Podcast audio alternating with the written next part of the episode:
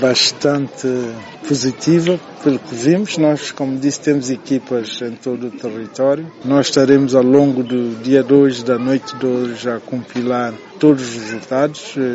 Eu falo do que vi aqui em Bissau e é uma avaliação muito positiva. Isso é uma festa da transparência, como nós estamos a testemunhar, de maneira calma, já os escrutinadores estão a trabalhar sobre o olhar atento dos representantes dos candidatos, da população em geral.